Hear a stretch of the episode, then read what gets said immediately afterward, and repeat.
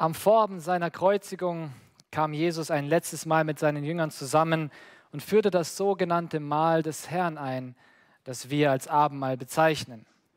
Heute, an Gründonnerstag, wollen wir uns an dieses besondere Mahl erinnern. Und ich möchte ganz zu Beginn dieses Gottesdienstes dir ganz persönlich die Frage stellen, was du mit dem Abendmahl verbindest.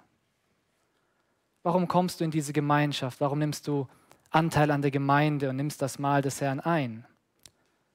Was erwartest du dir von dem Abendmahl? Denkst du, dass da irgendeine mystische Kraft von ausgeht, von der du überzeugt bist? Oder machst du das, weil Christen das halt so machen? Es gehört sich halt so. Oder erinnerst du dich daran, dass Jesus sein Leben für dich gegeben hat? Dass es Gott alles gekostet hat, seinen eingeborenen Sohn für uns hinzugeben? Erinnerst du dich daran, dass Christus sein kostbares Blut für dich vergossen hat? Ihr Lieben, darum geht es beim Abendmahl. Dass wir zusammenkommen und daran gedenken, was Jesus für uns getan hat. Und genau das hatten die Korinther offensichtlich vergessen. Unser heutiger Predigttext aus dem 1. Korintherbrief, Kapitel 11, die Verse 17 bis 29, zeigt uns, dass in der Gemeinde in Korinth das Abendmahl nicht so gefeiert wurde, wie es von Gott gedacht war. Auf diesen Missstand reagierte der Apostel Paulus, indem er die Korinther lehrte, was das Abendmahl in seiner ursprünglichen Einsetzung von Jesus bedeutet und ihnen dann erklärte, wie sie das Abendmahl halten sollten. Ich möchte den heutigen Predigtext mit uns in drei Abschnitten betrachten. In den Versen 17 bis 22 sehen wir, wie Paulus das Abendmahlzuständnis der Korinther tadelt. Er muss mit ihnen schimpfen. Um das Fehlverhalten der Gemeinde zu korrigieren, erinnert er die Korinther in den Versen 23 bis 26 an die richtige Abendmahlspraxis, bevor er sie dann mit den Versen 27 und 29 lehrt, was es bedeutet, das Abendmahl in richtiger Art und Weise einzunehmen. Was sind die Konsequenzen, die sich aus einer richtigen Abendmahlspraxis ergeben? Bevor wir uns jetzt dem Text zuwenden, möchte ich noch gemeinsam mit uns beten.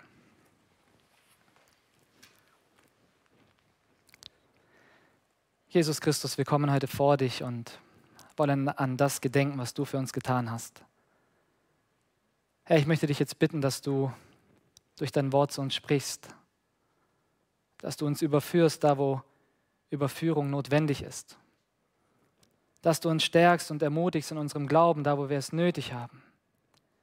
Herr, du kennst jeden Einzelnen, der heute hier ist. Du weißt, was die Menschen benötigen.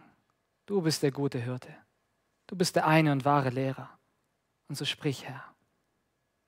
Nimm hinweg, was von mir ist und füge hinzu, was von dir ist, Jesus. Öffne uns die Herzen und die Ohren, dass wir dein Wort vernehmen dürfen. Dass wir verstehen, was du uns heute zu sagen hast. Herr, ich rechne mit deinem Eingreifen. Gepriesen sei dein heiliger Name. Amen. Im 1. Korintherbrief, Kapitel 11, Vers 2, da schreibt der Apostel Paulus, ich lobe euch, weil ihr in allen Stücken an mich denkt und an den Überlieferungen festhaltet, wie ich sie euch gegeben habe. Doch wenn Paulus ab Vers 17 auf das Abendmahl zu sprechen kommt, dann hört sein Lob abrupt auf. Er schreibt in Vers 17, dies aber muss ich befehlen. Ich kann es nicht loben. Und auch am Ende von Vers 22 heißt es, was soll ich euch sagen? Soll ich euch loben? Hierin lobe ich euch nicht. Wir sehen, dass Paulus im Prinzip am Anfang von Vers 17 und am Ende von Vers 22 das Gleiche sagt. Er kann das Fehlverhalten der Korinther nicht tolerieren. Er kann sie nicht loben, er muss mit ihnen schimpfen. Darum geht es ihm an dieser Stelle. Die Feier des Abendmahls sollte eigentlich zur geistlichen Zurüstung dienen. Eigentlich sollte sie die Gläubigen im Glauben stärken an Jesus Christus. Aber im Hinblick auf die Zusammenkünfte der Korinther muss der Apostel Paulus in Vers 17 festhalten, dass sie nicht zu ihrem Nutzen, sondern zu ihrem Schaden zusammenkommen. Sie werden nicht geistlich erbaut, sondern sie bringen Schande über sich. Und das hat etwas mit der Art und Weise zu tun, wie die Korinther das Abendmahl praktizieren. Anstatt die geistliche Einheit der Gemeinde und die Verbundenheit mit Jesus zum Ausdruck zu bringen, offenbart sich in den Zusammenkünften der Gemeinde genau das Gegenteil.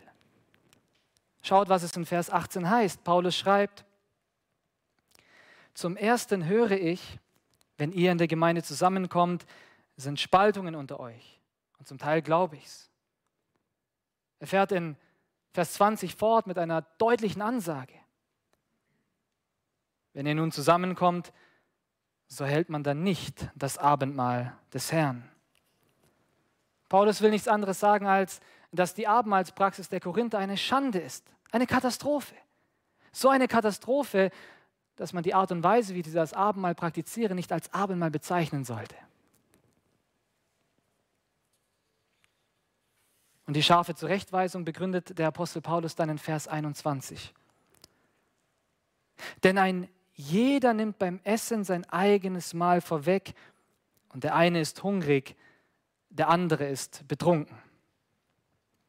Ihr Lieben, um diesen Vers in rechter Weise zu verstehen, müssen wir vor Augen haben, dass dem eigentlichen Abendmahl eine gemeinsame Mahlzeit vorwegging. Diese gemeinsamen Mahlzeiten, das haben wir bereits gehört, bezeichnete man früher und über die gesamte Kirchengeschichte hinweg als sogenannte Liebesmale. Und auch der Judasbrief bezeugt uns die Praxis dieser besonderen Mahlsgemeinschaften. Man brachte sich eigene Vorräte, eigene Speisen mit, um sie dann gemeinsam zu genießen. Und diese liebevolle Gemeinschaft wurde dann mit dem Abendmahl abgeschlossen. Dabei ging es um die Liebe von Jesus zu den Gläubigen und wie diese Liebe sich auch im Zusammensein der Gläubigen immer mehr manifestieren sollte wie das immer mehr zum Ausdruck kommen sollte. Und was machen die Korinther? Sie verkehren die Abendmahlsgemeinschaft. Sie verkehren die Gabe von Brot und Wein in ein Sauf- und Fressgelage. Sie verwandeln die Anordnung von Jesus als Ausdruck der gemeinschaftlichen Verbundenheit und der geschwisterlichen Liebe untereinander in ein egoistisches Mahl.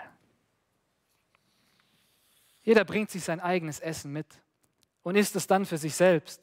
Andere nehmen den Wein zum Anlass, um sich zu betrinken. Und dann sind da andererseits in der Gemeinde Gläubige, die aus sozial schwachen Verhältnissen stammen und kein Geld haben, sich selbst Speisen mitzubringen. Paulus schreibt in der Mitte von Vers 21, und der eine ist hungrig. Ihr Lieben, seht ihr, wie die Gemeinde beim Abendmahl gespalten ist? Diese gottlosen Spaltungen kritisiert der Apostel Paulus. Während die einen sich den Bauch vollstopfen, haben die anderen nichts zu essen. Auf der einen Seite die Reichen, auf der anderen Seite die Armen. Und hierbei versündigen sich die Korinther in zweierlei Hinsicht. Ihr Verhalten zeigt erstens, wie lieblos und selbstsüchtig sie sind und wie sie nur auf sich selber bedacht sind. Und zweitens, dass sie das Abendmahl von einer gewöhnlichen Speise nicht zu unterscheiden vermögen. Sie nehmen die Ordnung des Abendmahls, um sie dann mit Füßen zu treten. Der Wein als Mittel, um sich zu besaufen. Das muss man sich einmal auf der Zunge zergehen lassen. Und so verwundert es nicht, dass der Apostel Paulus fassungslos in Vers 22 fragt, Habt ihr denn nicht Häuser, wo ihr essen und trinken könnt? Oder verachtet ihr die Gemeinde Gottes und beschämt die, die nichts haben?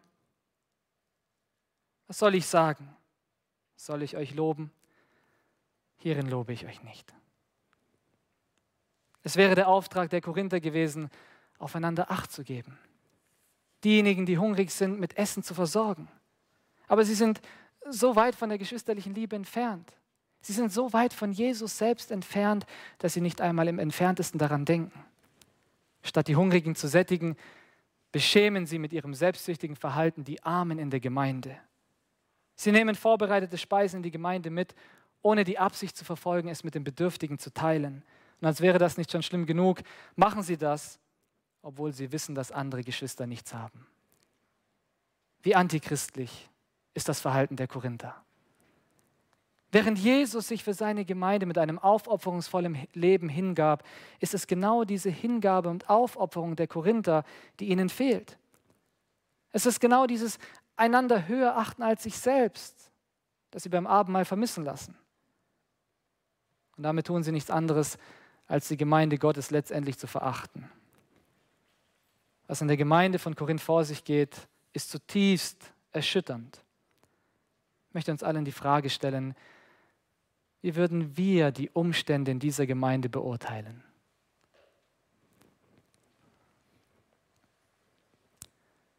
Es ist bemerkenswert, dass Paulus den Spaltungen innerhalb der Gemeinde, die vor allem beim Abendmahl ersichtlich sind, etwas Positives abgewinnen kann.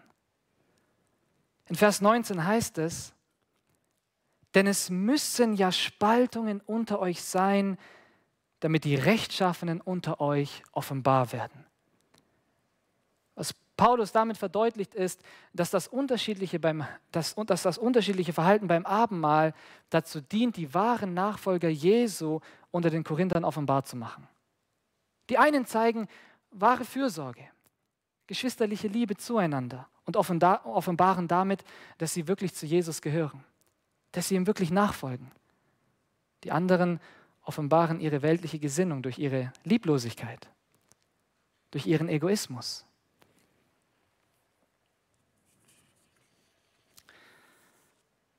Was können wir aus diesem ersten Abschnitt lernen? Was nehmen wir mit aus den Versen 17 bis 22? Ihr Lieben, es ist doch gerade das Abendmahl, das unsere Verbundenheit mit Jesus zum Ausdruck bringt. Und wenn wir verstehen, dass Jesus für uns alle gestorben ist, wie können wir dann lieblos miteinander umgehen? Wenn wir vor Augen haben, dass Jesus unseren Nöten begegnet ist, wie können wir dann die Nöte, die in unserer Gemeinde bestehen, einfach ignorieren? In unserer Gemeinde gibt es Witwen und Witwer und wir sollten sie besuchen. In unserer Gemeinde gibt es kranke Menschen und wir sollten für sie beten. In unserer Gemeinde, da gibt es Singles, die von der Einsamkeit geplagt sind und wir sollten sie einladen. In der Gemeinde, da gibt es trauernde Menschen und wir sollten mit ihnen gemeinsam trauern, ihnen zur Seite stehen. In der Gemeinde, da gibt es Menschen, die mit bestimmten Sünden und Verhaltensweisen zu kämpfen haben. Ihr Lieben, wir sollten sie nicht alleine lassen, sondern gemeinsam mit ihnen kämpfen und ringen. Lasst uns ein offenes Ohr haben für andere Geschwister und für ihre Anliegen. Lasst uns gemeinsam mit Geschwistern beten, denen das Gebet schwerfällt. Lass uns gemeinsam mit Geschwistern die Bibel lesen, um ihnen zu helfen in ihrem Verständnis von Jesus Christus und der Heiligen Schrift. Ich möchte uns allen die Frage stellen, haben wir ein Anliegen für andere Christen? Hast du ein Anliegen für andere Menschen in der Gemeinde? In der Gemeinde von Korinth, das haben wir gesehen, da gab es einige, die hatten kein Herz keine Gesinnung, kein Anliegen für andere Christen. In der Gemeinde von Korinther waren einige, die waren egoistisch, auf sich selbst bedacht, ohne jede Liebe für andere Gläubige, die sich durch ihr selbstsüchtiges Verhalten und ihren spalterischen Geist zu erkennen gegeben haben. Und solche müssen auch unter uns offenbar werden. Menschen, die zwar vorgeben, Jesus zu kennen, ihn aber mit ihrem Leben verleugnen. Von solchen sagt unser Herr Jesus, es werden nicht alle, die zu mir sagen, Herr, Herr, in das Himmelreich kommen, sondern die den Willen tun meines Vaters im Himmel. Der Wille Gottes ist, dass wir untereinander Liebe haben. In der Gemeinde Jesu, und das ist sehr wichtig für uns, und das zeigt uns dieser Text, befinden sich nicht nur Christen, sondern auch Scheinchristen, die anderen Böses wollen, und damit beweisen, dass sie kein neues Herz, keine neue Gesinnung und die verändernde Kraft des Heiligen Geistes niemals erlebt haben. Das sind Menschen, die, nach dem, die nicht nach dem Willen Gottes, sondern nach ihrem eigenen Willen in beständigem Ungehorsam leben. Lasst uns uns selbst prüfen. Prüfe du dich selbst. Wenn du keine Liebe zu Christen in der Gemeinde hast, dann tu Buße und kehr um von diesem verkehrten, von diesem bösen Weg und bekenn deine Schuld vor Jesus Christus. Er stößt dich nicht ab. wenn wir zu Jesus kommen, dann nimmt er uns an. Wir können mit all unseren Sorgen, mit all unserer Sünde, mit all unserem Ballast, mit all dem, was uns plagt, immer wieder zu Jesus gehen. Dann möchte ich dich einladen, komm zu Jesus. Und wenn du Jesus schon länger nachfolgst und eine Liebe zu Glaubensgeschwistern in der Gemeinde hast, dann möchte ich dich ermutigen, dass du weiterhin in dieser Liebe wächst und dass du bewusst ein Leben lebst, das ein Zeugnis nach außen ist. Lass uns ein Leben leben, das andere Menschen zum Nachdenken bringt. Lass uns ein Leben leben, bei dem Menschen, die Gott nicht kennen, bemerken, bei diesen Christen in dieser Gemeinde ist irgendetwas anders. Da ist eine Liebe, die besonders ist. Wo eine Gemeinde Gefahr läuft, sich von diesen Punkten zu entfernen, gibt es nur ein Heilmittel. Und das ist die Rückbesinnung auf die gesunde Lehre, wie sie Jesus Christus, seine heiligen Apostel, gelehrt hatte. Die Liebe, die den Korinthern fehlte, brauchte eine Quelle. Und deswegen richtet Paulus jetzt ihren Blick auf Jesus selbst. Denn die frohe Botschaft von Jesus, das Evangelium, das Evangelium allein stiftet wahre Einheit. Und so korrigiert Paulus die ungesunden Tendenzen der Gemeinde, indem er die Korinther an die richtige Abendmahlspraxis erinnert, die auf Jesus Christus selbst zurückzuführen ist. Lasst uns diesen Textabschnitt nochmal gemeinsam lesen. Ab Vers 23 heißt es in unserem Predigtext folgendes. Denn ich habe von dem Herrn empfangen, was ich euch weitergegeben habe. Der Herr Jesus, in der Nacht, da verraten ward, nahm er das Brot dankte und brach's und sprach, das ist mein Leib, der für euch gegeben wird. Das tut zu meinem Gedächtnis. Das gleiche nahm er auch den Kelch nach dem Mahl und sprach, dieser Kelch ist der neue Bund in meinem Blut. Das tut, so oft ihr daraus trinkt, zu meinem Gedächtnis. Denn so oft ihr von diesem Brot esst und aus dem Kelch trinkt, verkündigt ihr den Tod des Herrn, bis er kommt. Ich glaube, wir sehen hier sehr deutlich, dass Paulus nicht aus sich selbst heraus gesprochen hat. Seine Lehre, die ist zurückzuführen auf Jesus selbst. Er lehrt die Gemeinde nur das, was Jesus selbst gelehrt hat. Im ersten Teil von Vers 23, da sehen wir das sehr deutlich. Paulus sagt, denn ich habe von dem Herrn empfangen, was ich euch weitergegeben habe. Der Text sagt uns nicht, wie Paulus die Lehre von Jesus empfangen hat. Ob in einer Vision, durch Träume oder aber durch das Zeugnis der anderen Jünger, die beim ersten Abendmahl dabei waren. Fakt ist, dass Paulus hier nicht in eigener Autorität spricht. In Vers 23, da, da sehen wir etwas, was für uns vielleicht auf den ersten Blick paradox erscheint. In Vers 23 sehen wir, wie das Gute inmitten des Bösen zum Vorschein kommt. Ja, wann wurde denn das Abendmahl eingesetzt? Es wurde in der Nacht eingesetzt, als Jesus verraten wurde.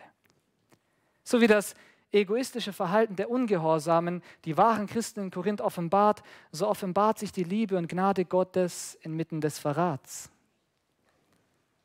inmitten der Gottlosigkeit, inmitten des Bösen, inmitten der Sünde und Rebellion des Menschen. Und diese Rebellion, die betraf nicht nur Judas. Diese Rebellion, die betraf nicht nur die römischen Soldaten. Diese Rebellion, die betraf nicht nur Pontius Pilatus oder das jüdische Volk, sondern auch die Gläubigen selbst. Aus diesem Grund sollen die Korinther das Abendmahl als ein Dankesmahl feiern. Denn Jesus nahm das Brot und dann heißt es in Vers 24, dankte und brach's und sprach, das ist mein Leib, der für euch gegeben wird. Das Brot steht für den Leib Jesu, das heißt für ihn selbst. Die Korinther sollen sich beim Abendmahl auf ihn, auf ihren Erlöser ausrichten und Gott dafür danken, dass er seinen Sohn in diese Welt sandte, um für die bösen Taten der Korinther zu sterben. Und so sollen auch wir das Abendmahl feiern aus tiefster Dankbarkeit heraus, weil wir wissen, dass wir von Natur egoistisch und selbstsüchtig sind. weil wir wissen, dass wir Jesus nötig haben in unserem Leben. Zweimal wird in diesem Abschnitt deutlich, dass das Abendmahl zweitens ein Gedächtnismahl ist. Gegen Ende von Vers 24 heißt es, das tut zu meinem Gedächtnis. In Vers 25 lesen wir wiederum, desgleichen nahm er auch den Kelch nach dem Mahl und sprach, dieser Kelch ist der neue Bund in meinem Blut, das tut, so oft ihr daraus trinkt, zu meinem Gedächtnis. Wann immer die Korinther das Brot und den Kelch zu sich nehmen, der mit Wein oder Traubensaft gefüllt ist, sollen sie sich an das Erlösungswerk von Jesus Christus erinnern. Sich daran erinnern, dass es Gott das Kostbarste gekostet hat, um die Korinther zu retten, nämlich das Leben, das Blut seines einzigen Sohnes. In Vers 25 wird dann deutlich, dass das Blutvergießen und Sterben von Jesus Christus im Zusammenhang steht mit einem neuen Bund. Denn dieser Kelch, spricht Jesus, ist der neue Bund in meinem Blut. Beim Abendmahl soll die Gemeinde von Korinth sich vor Augen führen, dass sie durch den Glauben an das Erlösungswerk von Jesus in diesem neuen Bund steht. Ein neuer Bund, der sie als allererstes mit Jesus selbst verbindet und dann aber auch mit all denjenigen, die an Jesus Christus glauben. Und dann wird klar, dass die Hingabe von Jesus die Gläubigen zur gegenseitigen Hingabe aufruft. Dann wird klar, dass die Fürsorge vor Jesus, dass die Fürsorge von Jesus zu einer Fürsorge untereinander werden soll. Dann wird klar, dass die Liebe von Jesus zu den Gläubigen die Gemeinschaft der Gläubigen prägen soll. Woran denken wir? Woran denkst du, wenn du das Abendmahl feierst? Woran denkst du, wenn du Brot und Wein zu dir nimmst? Denkst du an das Sterben von Jesus, das dich mit ihm verbindet, aber auch mit allen anderen, die an Jesus Christus glauben? Darauf, ihr Lieben, sollten wir uns regelmäßig besinnen.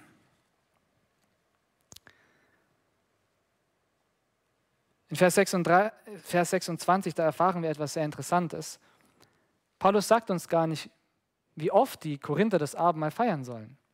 Es heißt lediglich in Vers 26, denn so oft ihr von diesem Brot esst und aus dem Kelch trinkt. Das heißt, die Gemeinde hat die Möglichkeit, das Abendmahl wöchentlich, monatlich, viermal im Jahr oder in sonstigen Abständen zu feiern. Gott schenkt ihnen eine gewisse Freiheit. Wichtig ist vor allem die Art und Weise, wie die Korinther das Abendmahl praktizieren. Und das bedeutet für uns, dass wir das Abendmahl als Ausdruck unserer geistlichen Einheit und unseres gemeinsamen Glaubens an Jesus Christus regelmäßig praktizieren, und zwar in einer Art und Weise, die Gott Ehre bereitet. Und dazu gehört die Erkenntnis, dass das Abendmahl drittens ein Proklamationsmahl ist. Lasst uns Vers 26 im Ganzen noch einmal lesen. Denn so oft ihr von diesem Brot esst und aus dem Kelch trinkt, verkündigt ihr den Tod des Herrn, bis er kommt. Die Korinther, und das haben wir jetzt mehrfach gehört, haben das Abendmahl in ein Sauf- und Fressgelage verwandelt. Dabei soll die Gabe von Brot und Wein in einem gesonderten Moment eine evangelistische Wirkung haben. Das ist das, was der Text hier sagt. Sie sollen die Gabe von Brot und Wein von einer gewöhnlichen Speise unterscheiden und sich vor Augen halten, dass Brot und Wein das Sterben von Jesus Christus bezeugt. Und wenn sie das tun, dann wird automatisch der Tod von Jesus in einer Zeremonie all denen verkündet, die diese verfolgen. Und dazu gehören gerade solche Menschen, die Jesus Christus noch nicht kennen, die Jesus Christus noch nicht nachfolgen. Und vielleicht hörst du diese Botschaft heute das erste Mal in deinem Leben. Bisher hast du vielleicht den christlichen Glauben verlacht, hast über Jesus Christus gespottet. Wenn wir später das Abendmahl feiern, dann wird dir ganz persönlich bezeugt, dass Jesus für gottlose Menschen, für egoistische und selbstsüchtige Menschen gestorben ist. Jesus nutzte das Abendmahl, um über seinen Tod zu lehren. Jeder, der daran glaubt, dass Jesus am Kreuz gestorben ist, erfährt Vergebung seiner Schuld. Und Jesus besiegte nach drei Tagen den Tod, damit alle, die an ihn glauben, das Versprechen und die Zusage des ewigen Lebens erhalten. Unser Leben ist so vergänglich. Aber der Reichtum und die Zusage Gottes bleiben für immer bestehen. Den Reichtum, den dir Gott in Christus schenkt, das ist ein Reichtum, der führt ins ewige Leben. Das ist ein Reichtum, den wird dir niemand wegnehmen können. Vielleicht sehnst du dich nach Liebe in deinem Leben. Mögen deine Eltern dich enttäuscht haben, Arbeitskollegen, vielleicht der Partner oder die Partnerin, Menschen, denen du dich anvertraut hast. Du hast schon die Hoffnung aufgegeben, dass da irgendjemand ist, der nach dir Ausschau hält. Jesus sucht dich. Und Jesus geht dir nach. Und Jesus bist du nicht egal. Und so ruft er einen jeden Menschen. So ruft er dich ganz persönlich auf, dass du von deiner Selbstsucht umkehrst, dass du Buße tust, dass du jetzt ein Leben mit ihm und für ihn lebst. Vielleicht hast du bisher nach deinen eigenen Vorstellungen und Wünschen gelebt. Und jetzt möchte Jesus dich aufrufen, unter seine gute Führung zu kommen, dass du dich von ihm leiten lässt.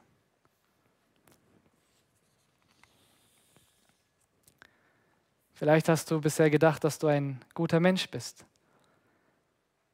Aber Jesus will, dass du dir deine Schuld eingestehst. Dass du bekennst, dass du Gott nicht immer so geliebt hast, wie du es eigentlich tun solltest.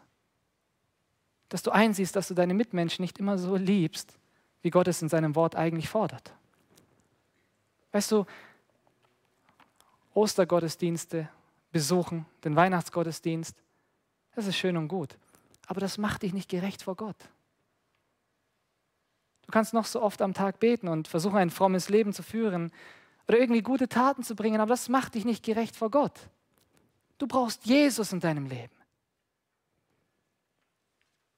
Denn er ist der Einzige, der ein Leben lebte, das keiner von uns leben konnte. Er ist der Einzige, der so heilig, gut und gerecht war, dass die Schrift im Hinblick auf ihn sagt, er kannte noch nicht einmal die Sünde. So perfekt war Jesus.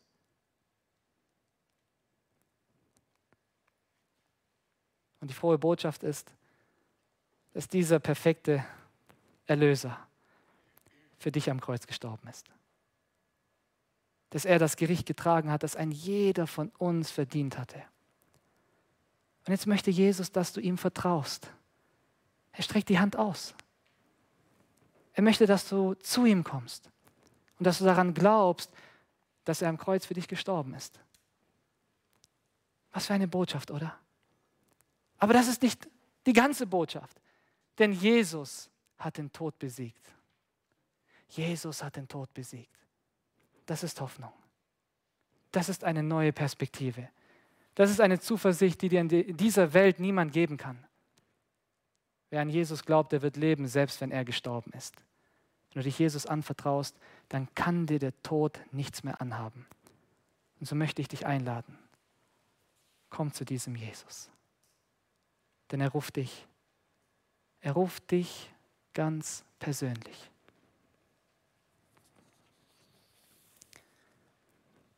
Die Korinther haben diesen Ruf vernommen, aber das Gewicht und die wirkliche Bedeutung dieses Rufes hatten sie nicht verstanden. Das haben wir gesehen, das zeigte sich exemplarisch in ihrer Abendmahlspraxis. Nachdem Paulus das Fehlverhalten der Korinther durch die Rückbesinnung auf die Lehre von Jesus Christus korrigiert, kommt er nun in den Versen 27 bis 29 auf die Konsequenzen zu sprechen, die sich aus einer richtigen Abendmahlspraxis ergeben. Lass uns die Verse 27 bis 29 lesen. Wer nun unwürdig von dem Brot isst oder aus dem Kelch des Herrn trinkt, der wird schuldig sein am Leib und Blut des Herrn. Der Mensch prüfe aber sich selbst, und so esse er von diesem Brot und trinke aus diesem Kelch.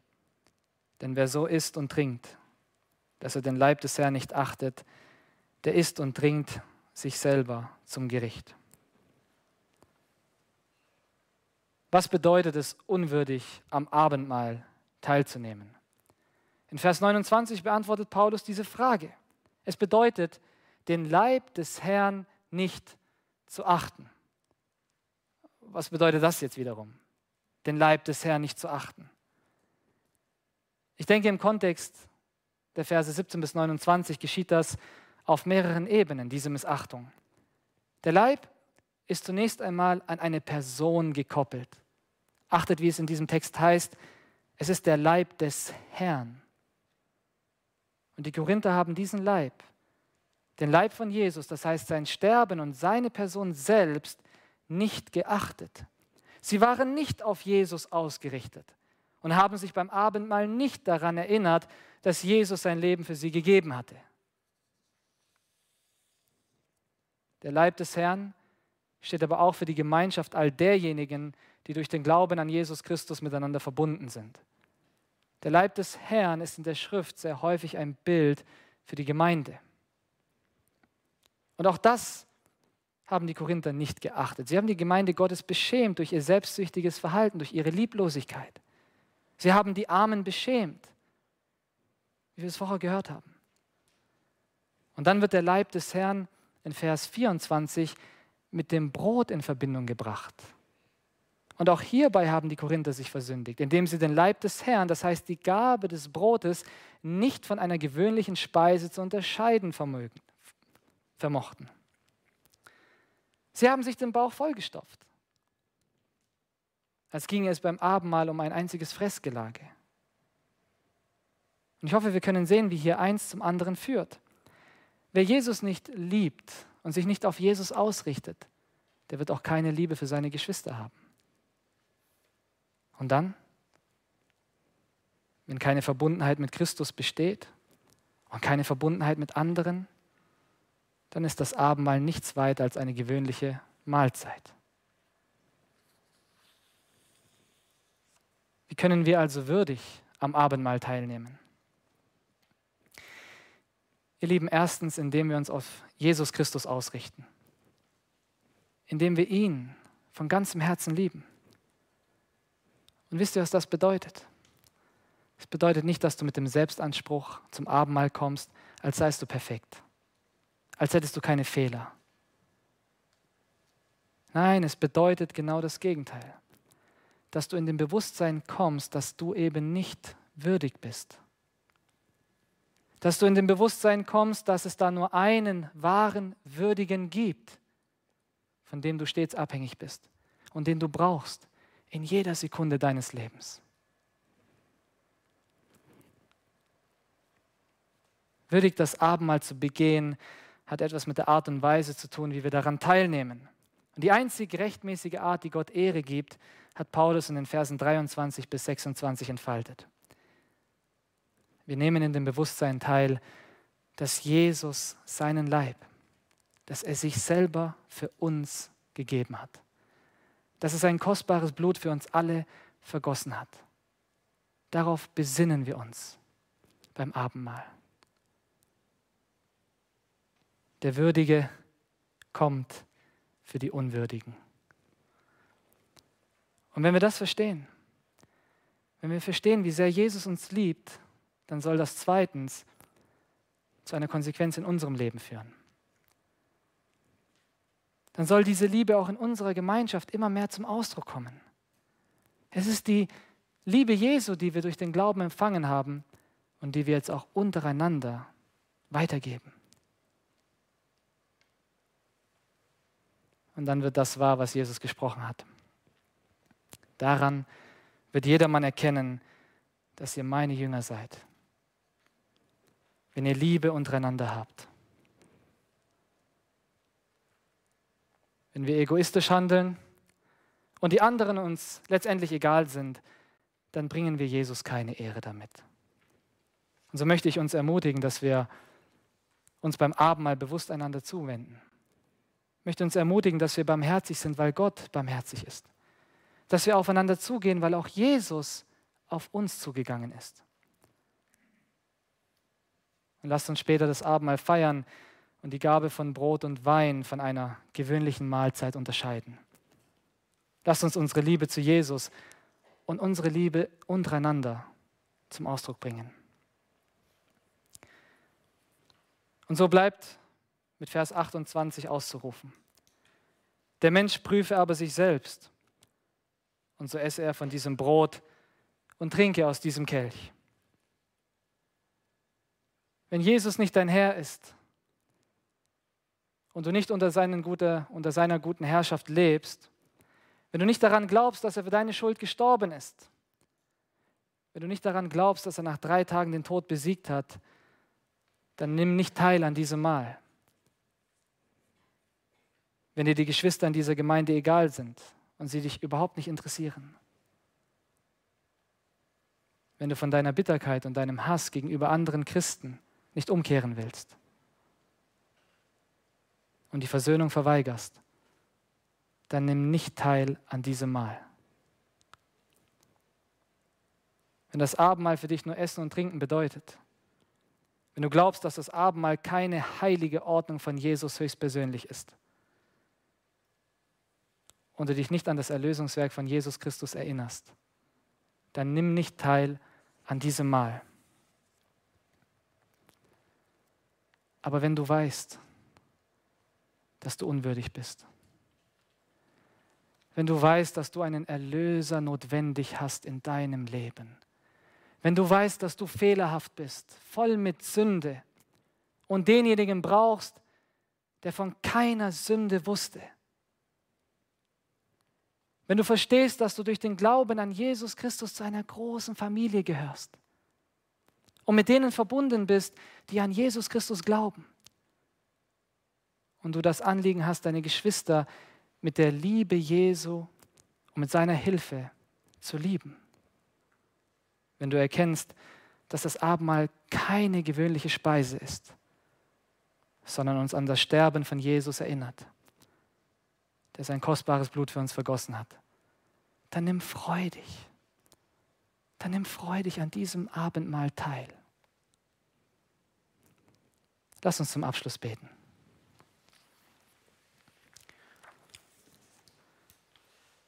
Jesus Christus, wir wollen dir danken dass du dein Leben für uns gegeben hast. Wir wollen dir danken, dass du dein kostbares Blut für uns alle vergossen hast. Wir wollen dir danken, dass du der Einzige bist, der würdig ist. Und wir wollen bedürftig von dir empfangen. Als Menschen zu dir kommen, die unwürdig sind, die dich brauchen, Herr. Oh Herr, wir danken dir so sehr für dein heiliges Wort, dass du zu uns sprichst und dass du uns immer ausrichtest auf dich, Jesus. Amen.